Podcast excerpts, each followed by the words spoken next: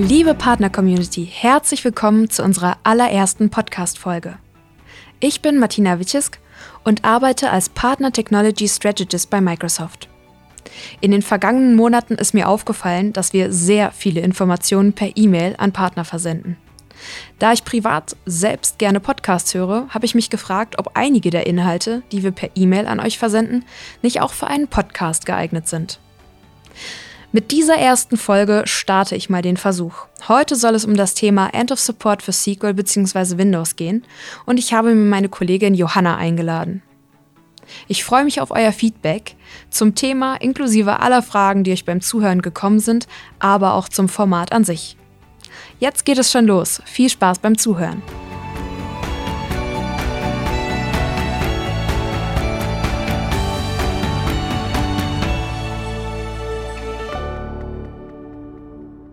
Hallo Johanna, schön, dass du da bist. Danke, dass du dir die Zeit heute nimmst, um mit uns über das Thema End of Support zu sprechen. Hi Martina, grüß dich. Bevor wir inhaltlich starten, magst du dich nochmal vorstellen und unseren Zuhörern erzählen, ähm, wer du bist? Ja, sehr gern. Ich bin Johanna Bohneberger und bin bei Microsoft im Partnervertrieb als Channel Manager für Themen im Bereich Data verantwortlich. Übersetzt bedeutet das, dass ich mit Partnern gemeinsam die Modernisierung des Datenbestands oder der Datenlandschaft beim Kunden vorantreiben will. Und daher auch das heutige Thema Support Ende der Windows Server und SQL Server Versionen 2008 und 2008 R2. Außer Support laufen. Was bedeutet das denn eigentlich? Microsoft bietet für jedes Produkt einen bestimmten Support an. Also eine regelmäßige Wartung des Produktes. Für jedes Microsoft-Produkt gibt es also einen festgelegten Lebenszyklus und Richtlinien, die dem Kunden transparent machen sollen, was es für verbindliche Zeiträume gibt ähm, für Support und Wartung. Und ähm, das können die Kunden und auch die Partner einsehen auf der Lifecycle Produktdatenbank. Die findet man unter ähm, support.microsoft.com.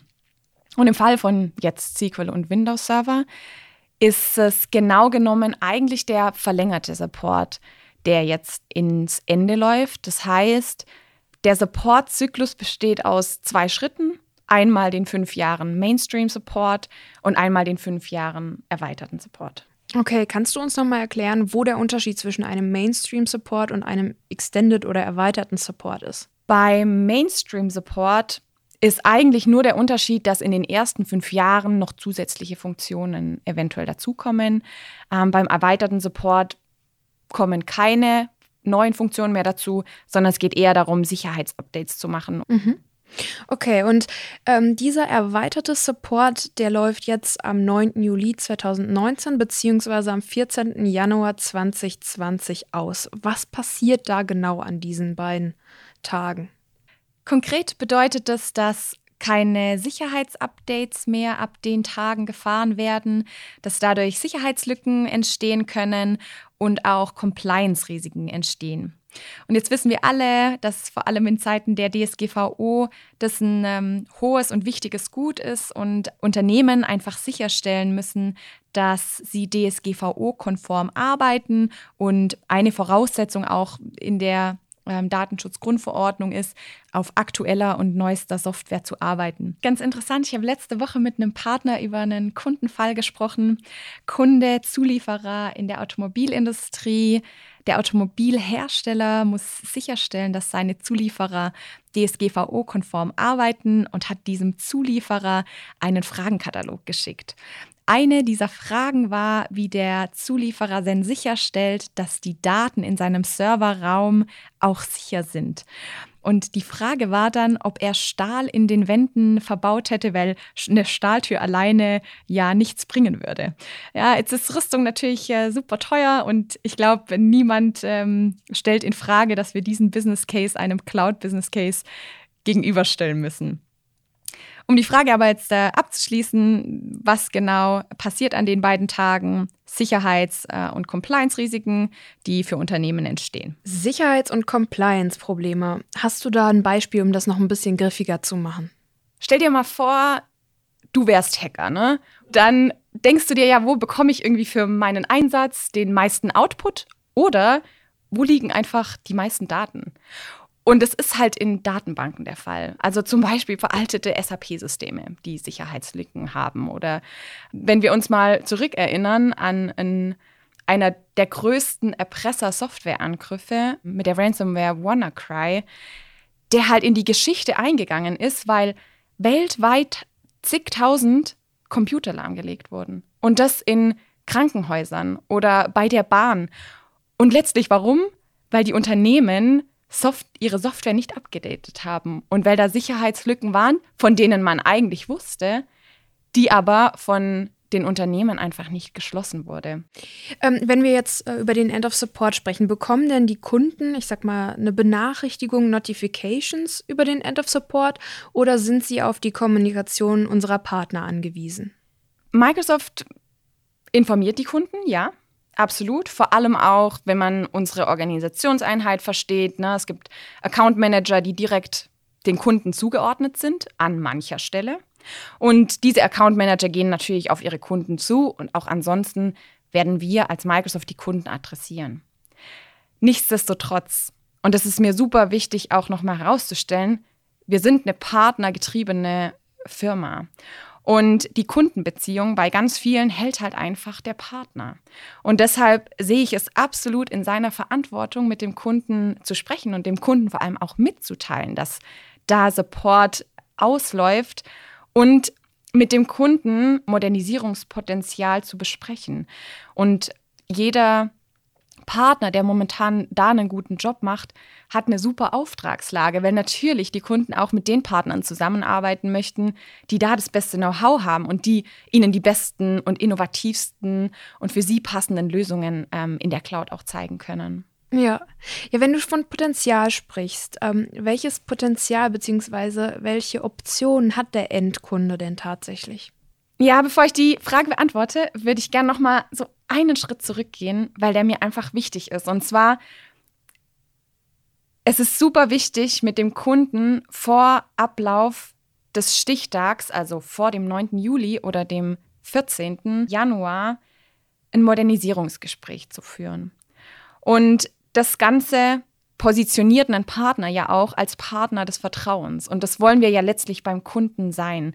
Und dem Kunden eine Innovationschance dabei aufzuzeigen, heißt für mich halt, in erster Linie auch ein Cloud-Assessment zu machen. Oder die Mehrwerte zumindest der Cloud mal an Beispielen greifbar zu machen. Dem Kunden aufzuzeigen, was für Möglichkeiten für ihn entstehen, kosteneinsparungstechnisch oder was den Zugewinn an Leistung und Flexibilität angeht. Und auch vor allem, und das haben wir jetzt schon ein paar Mal gehört, dieses Thema Sicherheit und Compliance, dass er sich darüber dann keine Gedanken mehr machen muss, weil wir einfach unfassbar viel in Sicherheit investieren, seien es die dreieinhalbtausend Cybersecurity-Mitarbeiter, die wir angestellt haben oder die Milliardenbeträge, die wir in Sicherheit investieren. Und das ist so dieser Vorteilsaspekt auf der einen Seite.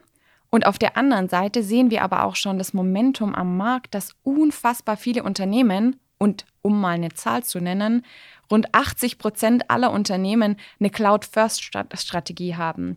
Und Cloud-First bedeutet halt nicht immer nur Cloud-Only, sondern ist für manchen auch einfach die hybride Geschichte. Du sprichst ähm, über die Vorteile der Modernisierung in Richtung Cloud. Aber wie sind denn jetzt generell die Optionen für unsere Endkunden, äh, mit der Thematik umzugehen? A, wenn wir von der Cloud sprechen, dann gibt es zwei Möglichkeiten. Entweder ähm, es gibt die Möglichkeit der Modernisierung in Richtung Plattformdienst zu denken, also wirklich neu aufzusetzen, wie sieht die, die Struktur oder der, der Dienst für mich am besten aus, für mich als Unternehmen, für meine Fachanwendung. Das kann sein in Richtung Azure SQL Database, weil da Themen wie Hochverfügbarkeit wichtig sind, integriertes Backup oder auch Optimierungsvorschläge, die dann vom System selbst kommen. Und auf der anderen Seite neben dem Plattformdienst die Infrastrukturdienste. Also SQL auf Azure laufen zu lassen. Und ähm, das kann vor allem für die Kunden jetzt auch eine Option sein, die sagen, ich kann mich momentan noch nicht genau entscheiden, wie meine Modernisierungsstrategie aussieht und möchte mir jetzt erstmal Zeit kaufen. Und es gibt dieses Mal, das Ende Support-Endes, ein wirklich fantastisches Angebot von Microsoft für die Kunden, die sich entscheiden, das Ganze auf einer virtuellen Maschine in Azure laufen zu lassen. Bedeutet drei Jahre kostenlosen Support für die Version 2008. Auf der anderen Seite haben Kunden aber auch die Möglichkeit, On-Prem zu modernisieren. Aus welchen Gründen auch immer die Cloud für sie keine Option momentan ist oder für diese Anwendungen, die auf den Servern läuft, keine Option ist. Also die neuen Server, SQL Server 2016 oder Windows Server 2019. Und da vor allem darauf zu achten, in, in welcher Art ich das beziehen möchte. Ne? Es gibt das Cloud Solution Provider Modell ähm, von Microsoft, das einfach die flexibelste Lizenzform auch ist, wo die Kunden ähm, die Flexibilität, die die Cloud ja auch mit sich bringt, viel besser nutzen können und auch aufs Lizenzmodell übertragen können. Also ich habe jetzt verstanden, es gibt einmal die Option A, sozusagen die, den End of Support zu nutzen, um ähm, wirklich ja, in die Cloud zu gehen und ähm, ja, die Chance zu nutzen, zu, direkt zu modernisieren. Und dann habe ich die Möglichkeit, auch das Ganze nochmal on-prem zu modernisieren. Gibt es denn noch eine Option C? Es gibt generell bei auslaufenden Support immer die Möglichkeit, einen erweiterten Support für die On-Prem-Version zu kaufen. Würde ich aber nicht empfehlen. Aus welchem Grund? Weil es super teuer ist und dem Mehrwert einfach dann diesbezüglich nicht wiedergibt.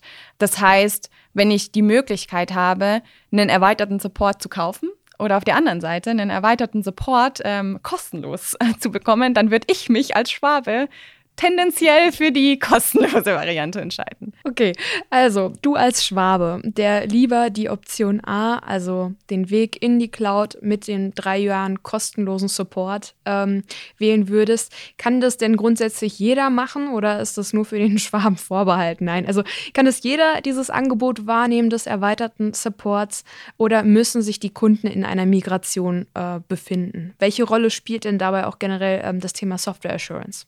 Die drei Jahre erweiterte Support kann jeder Kunde nutzen, der eine SQL oder Windows Server Version 2008 oder 2008 R2 im Einsatz hat.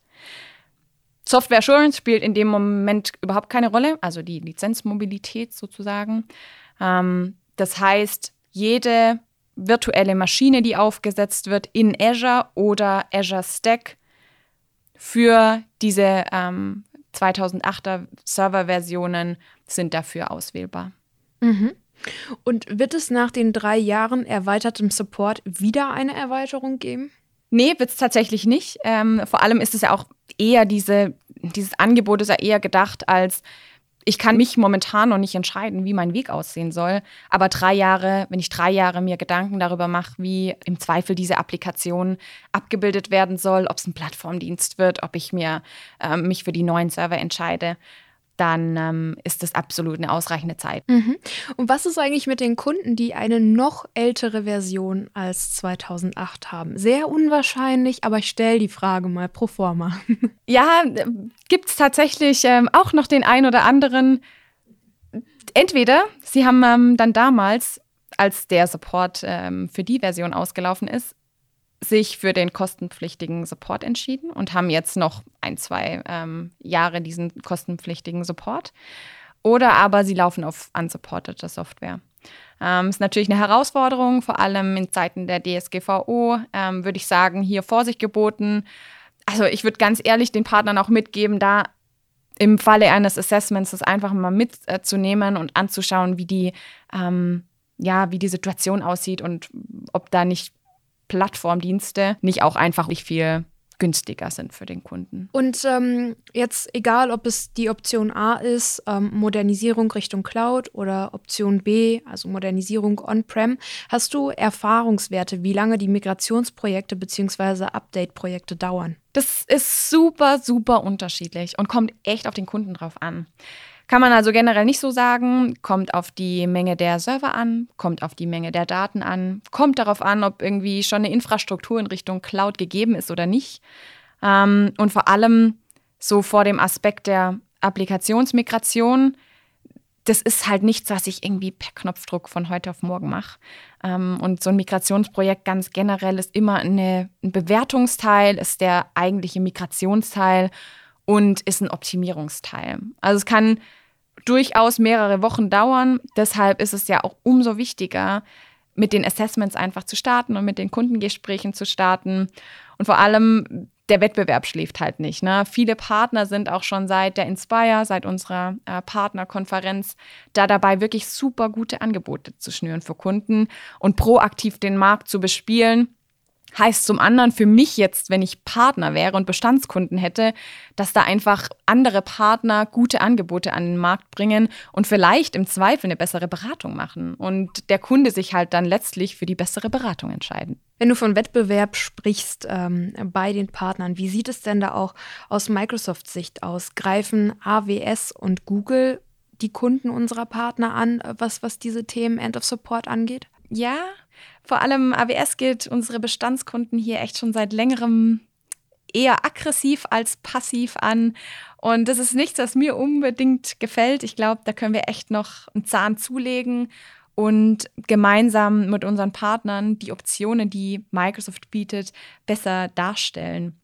Und letztlich geht es ja dann darum, dass der Kunde Optionen vorliegen hat und die für ihn beste wählt. Wenn er jetzt aber halt irgendwie nur eine Option vorliegen hat, weil wir es nicht geschafft haben, den Kunden zu kontaktieren und mit dem die Optionen durchzusprechen, ist natürlich ähm, das Los ein bisschen ein schwierigeres. Ich fand es ganz interessant, als äh, Satya sagte, das bestgehütetste Geheimnis von Microsoft ist der Azure Hybrid Vorteil oder Azure Hybrid Use Benefit eine Kosteneinsparung für unsere Bestandskunden, wenn sie sich für Azure entscheiden. Und irgendwie ist es doch absurd, dass ein solcher Vorteil bei unseren Kunden nicht ankommt. Und ich glaube, ähm, das können wir auf jeden Fall gemeinsam ändern. Azure Hybrid Benefit. Was ist das denn nochmal genau? Und außerdem gibt es ja auch noch Reserved Instances. Wie würdest du das beim Kunden pitchen? Wenn wir mal bei Azure Hybrid Use Benefit anfangen, ist natürlich wichtig, welche Kunden adressiere ich damit. Ähm, das ist für alle Kunden eine Option, die Windows Server SQL Server Lizenzen im Einsatz haben und zwar mit Software Assurance, also mit der Lizenzmobilität.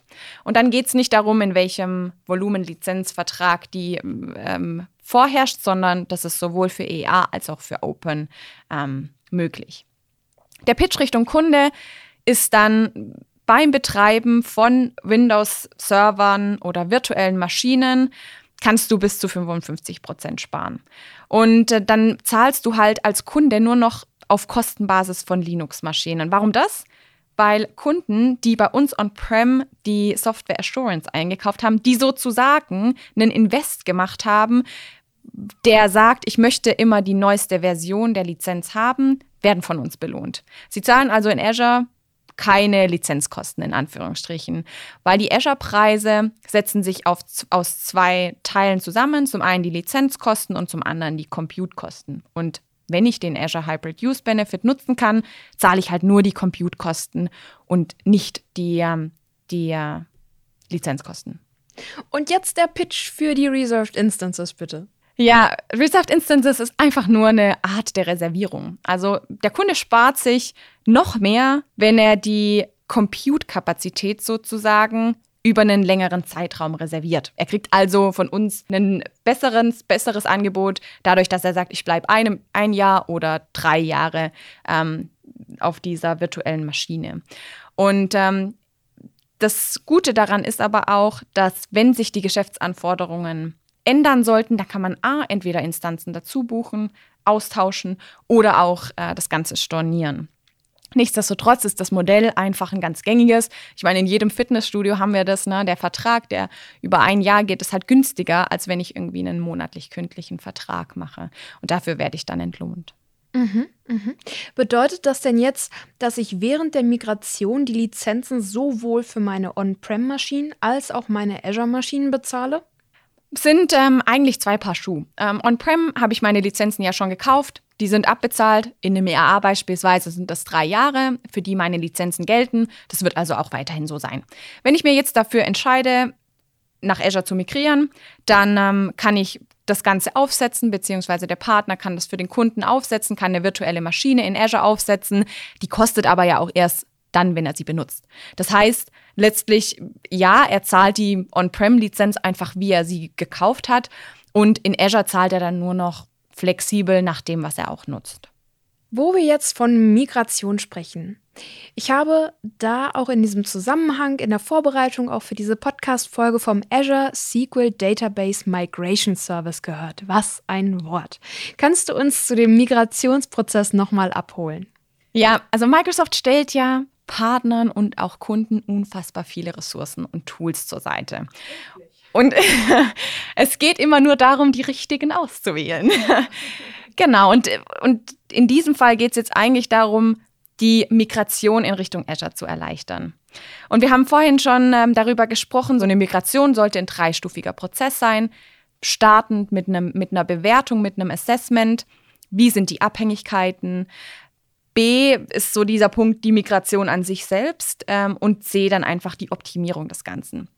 Und bei all diesen Schritten gibt es Tools und gibt es ähm, Unterstützung von Microsoft.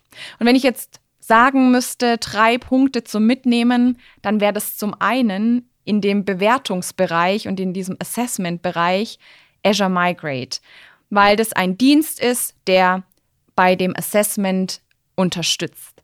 Zum Zweiten, und den Punkt hast du jetzt gerade angesprochen, ähm, Azure Database Migration Service oder auch Azure Site Recovery, ein Dienst, der genutzt werden kann für die Migration an sich. Ich setze in Azure ähm, ein Konto auf, ich stelle sicher, dass eine Site-to-Site-Konnektivität da ist mit VPN beispielsweise. Und als letzten Schritt starte ich diesen Azure Datenbank Migrationsdienst, der by the way auch kostenlos ist. Ähm, und mein Call to Action sozusagen wäre, weil das ist echt was, was ganz, ganz viele noch nicht wissen, dass die Dokumentationen dazu gelesen werden. Also Dokumentationen, docs.microsoft.com nach Azure Migrate suchen und auch nach Azure Database Migration suchen und da gibt es auch die Schritt-für-Schritt-Anleitung ähm, dieser Services. Mhm. Dankeschön. Läuft denn grundsätzlich jede App die ich auf diesen alten Windows- und SQL-Servern betreibe, auch auf den neueren Versionen beziehungsweise in Azure? Jein. Ich habe oft schon das Feedback von Partnern oder Kunden bekommen, ach, das ist Legacy, ähm, da ist keine Migration möglich, das ist schon zu alt, da ist die Kompatibilität nicht da.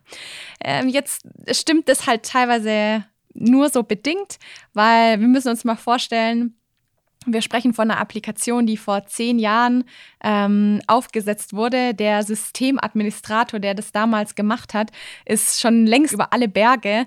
Und die Herausforderung ist oft gar nicht, dass die Fachanwendungen so komplex sind, sondern vielmehr, dass einfach Unwissenheit herrscht und durch Unwissenheit halt ein Stück weit Angst generiert wird.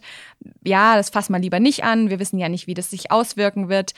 Also da erwarte ich ähm, von Partnern ähm, schon, dass sie das adressieren und mit dem Kunden einfach anschauen und ein Assessment machen. Dankeschön. Wenn wir ähm, uns jetzt mal ähm, wieder in die Perspektive des Partners versetzen, wie kann ähm, der Partner verdienen? Ich glaube, zuallererst sollte unser gemeinsames Ziel sein, den Kunden glücklich zu machen. Zufriedener Kunde bedeutet eventuell weiteres Projektgeschäft, bedeutet mein Chef ist glücklich und damit auch ich. Im Zweifel bekommt halt genau der Partner den Deal, der die beste Beratung macht, ähm, der die besten Optionen für den Kunden aufzeigt.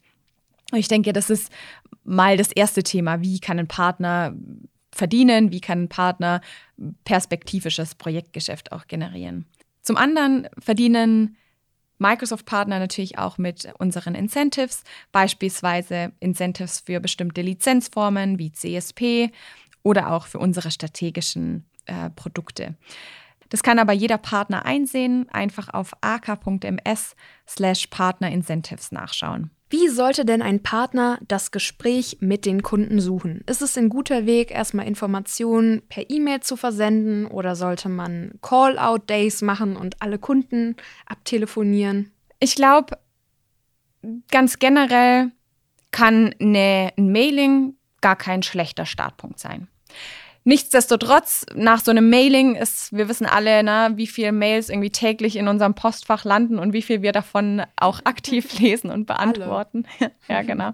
Ähm, deshalb, Mailing ist ein erster guter Schritt. Zum anderen würde ich aber sagen, dann absolut nachtelefonieren und ähm, sich auf die Mail beziehen und einfach auch fragen, ob der Kunde sich schon Gedanken darüber gemacht hat, wie er da agieren will und dann gerne den gemeinsamen Weg aufzeigen und die Optionen ähm, für ein Gespräch. Mhm. Und wonach ähm, sollte der Partner denn seine Kunden priorisieren, wenn er jetzt anfängt, ähm, ja, E-Mails gehen sicherlich an alle raus, aber wenn er anfängt abzutelefonieren, kann man äh, die Kunden da irgendwie priorisieren? Hast du da Tipps? Bei ganz vielen Partnern würde ich sagen, gibt es gar kein Priorisierungsthema weil einfach gar nicht so viele Bestandskunden da sind.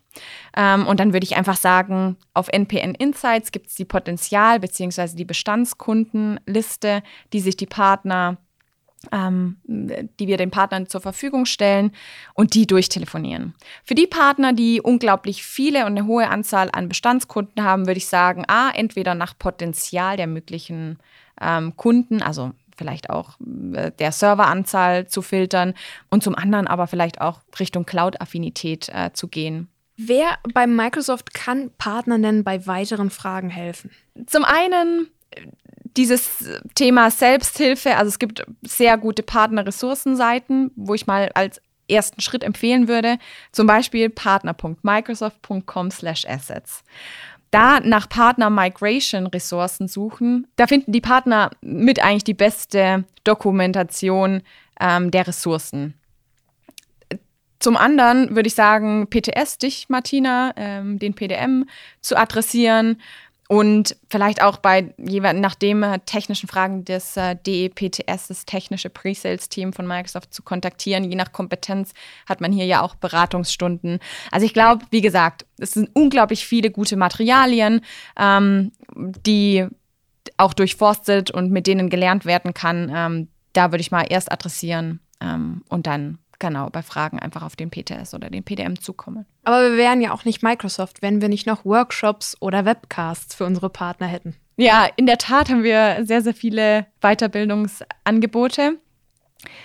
Drei Hauptseiten, drei ähm, Haupt-Go-Dos eigentlich in dem Bereich ist zu A, dem Punkt, den ich gerade gesagt habe, Ressourcen auf partner.microsoft.com-assets. Da sind unglaublich gute, ist eine gute Sammlung an Informationen. Zum anderen aber auch das Partner Enablement Portal. Ähm, den Link dazu, den posten wir genau. in die Show Notes. Sehr gut. Ähm, und zum dritten Microsoft Learn ähm, mit ganz vielen Partner- äh, Lernwegen auch in Richtung Vertrieb, in Richtung Technik. Kann nach Themen gesucht werden wie Windows Server Migration oder Data Center Transformation und zum anderen halt Bootcamps. Jetzt ähm, am 5.12. fand ja auch das Airlift ähm, in Berlin statt, also solche, an solchen Veranstaltungen dann teilzunehmen. Wir schauen jetzt nach vorn. Welche Aufgaben, welche konkreten Aufgaben kommen jetzt auf den Partner zu? Das kommt so ein bisschen auf den Partner drauf an. Aber ich gehe mal generell so die Verantwortlichkeiten durch. Ähm, ich glaube, jeder Partner muss sicherstellen, dass er Ressourcen dafür abstellt und dass letztlich auch die Customer Journey dann ganz klar definiert ist. Ressourcendefinition bedeutet äh, aus meiner Perspektive, wer übernimmt das Thema aus Sicht Marketing, aus Sicht General Sales, wer ist von technischer Sales-Seite an Bord ähm, und wer implementiert letztlich auch. Also mal die Customer Journey durchzugehen. Wer öffnet den Lead über Mailings, über eine Social Media Kampagne, über Newsletter? Ähm, zum einen dann, wer hält nach? Wer ruft den Kunden an? Der Account Manager, eine Telesales Agentur vielleicht. Ähm, dann auch ein Follow-up zu garantieren und sicherzustellen mit einem technischen Pre-Sales-Kollegen, der mit dem Kunden gemeinsam auch ein Assessment machen kann, was dann zu einem End of Support, Proof of Concept, einem, einem Azure Workshop führen kann. Ähm, und wer macht dann auch das Angebot? Wer macht das Pricing und Sizing? Da einfach auf den CSP Indirect Provider zugehen. Und im letzten, wer hält dann nach? Johanna, danke schön für all diese Informationen. Das ist super wertvoll für unsere Partner. Hast du noch einen, einen abschließenden Gedanken, ein Schlusswort, den du unseren Partnern mitgeben möchtest? Ja, wenn ich noch ein Thema mitgeben dürfte, dann wäre das, ehrlich zu sich sein, ob ähm, Assessment und Migration im Unternehmen abgedeckt ist, ob da genug Know-how ist, ob da auch vielleicht genug Erfahrung ist. Und ähm, wenn das nicht der Fall ist, einfach einen Partner mit dazu nehmen, ein Unternehmen, das da viel Know-how hat und da einfach mal einen Piloten zu starten ähm, mit einem externen Berater und da auch gern auf mich oder Martina zukommen, wenn es um Partnerempfehlungen geht. Vielen, vielen Dank, Johanna. Dankeschön, dass du da warst. Danke, dass du dir die Zeit genommen hast und danke, dass du auch weiterhin für Rückfragen für unsere Partner zur Verfügung stehst. Sehr gerne. Danke dir, Martina. Ich hoffe sehr, dass diese Podcast-Folge interessant für dich war. Jetzt ist es aber umso wichtiger für mich zu hören, wie das Feedback ist. Ich freue mich sehr, zum Beispiel über LinkedIn oder andere Kontaktwege zu erfahren, wie das Thema angekommen ist, aber vor allem, wie das Format war. Wenn ihr weitere Ideen für Folgen habt, möchte ich euch ebenfalls herzlich einladen, sich bei mir zu melden. Ich könnte mir zum Beispiel eine nächste Folge zu CSP vorstellen. Wir haben die Abkürzung auch schon in dieser Folge das ein oder andere Mal benutzt und ich stoße immer wieder auf Fragen zu dem Thema. Herzlichen Dank fürs Zuhören, habt einen schönen und erfolgreichen Tag. Keep empowering and achieving more, eure Martina.